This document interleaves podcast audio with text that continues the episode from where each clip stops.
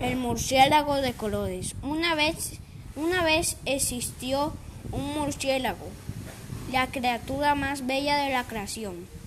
Pero en, en su afán por ser más hermoso que las aves, subió al cielo y le solicitó al creador que le diera plumas de hermosos y vistosos colores. Este le contestó que tenía su permiso para solicitar a otras aves sus mejores plumas y así lo hizo. Se decidió, se, dedicó a pedir las plumas de las especies más vistosas y coloridas.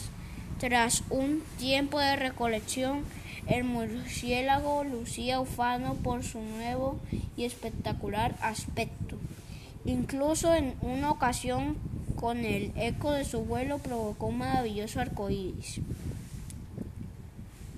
Todos los animales estaban maravillados ante el vuelo del murciélago. Sin embargo, su continua soberbia se hizo insoportable para el reino animal y sus ofensas llegaron a oídos del creador. Este decidió intervenir tras observar la actitud del bello murciélago lo hizo llamar y subir al cielo. El murciélago se sintió halagado al verse requerido por el Ser Supremo y se elevó hacia él ante la presencia del Creador. Comenzó a, comenzó, comenzó a aletear con una alegría desbordada aleteó una y otra vez y sus bellas plumas comenzaron a desprenderse de pronto. Se descubrió desnudo como al principio de los tiempos avergonzado decidió descendió a la tierra refugiándose en las cuevas y negándose la visión. Durante días lloviendo plumas de colores que no que no quiso ver procurando olvidar lo hermoso que un día fue. Desde entonces el murciélago vive recluido en la oscuridad lamentando su actitud egoísta. El coyote astuto y el, cocodrilo.